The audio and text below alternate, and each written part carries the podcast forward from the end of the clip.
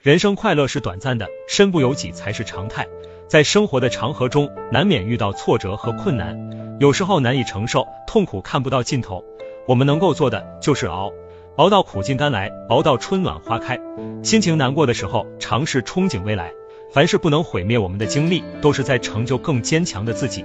每一次的跌倒，每一次的痛苦，都是磨砺。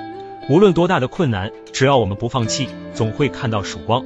那些刻骨铭心的痛苦，那些无法忘记的回忆，会在坚持中化为力量。低谷期的意义是让我们看清自己，其实没什么出息，活着已经不容易。熬日子的人不止平凡的你我，烟火人间是苦的世界，不是要承受这样的苦，就是要承受那样的苦。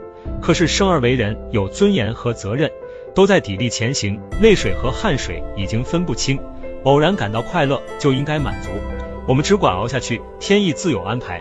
熬到春暖花开，熬到苦尽甘来，加油吧，熬出未来。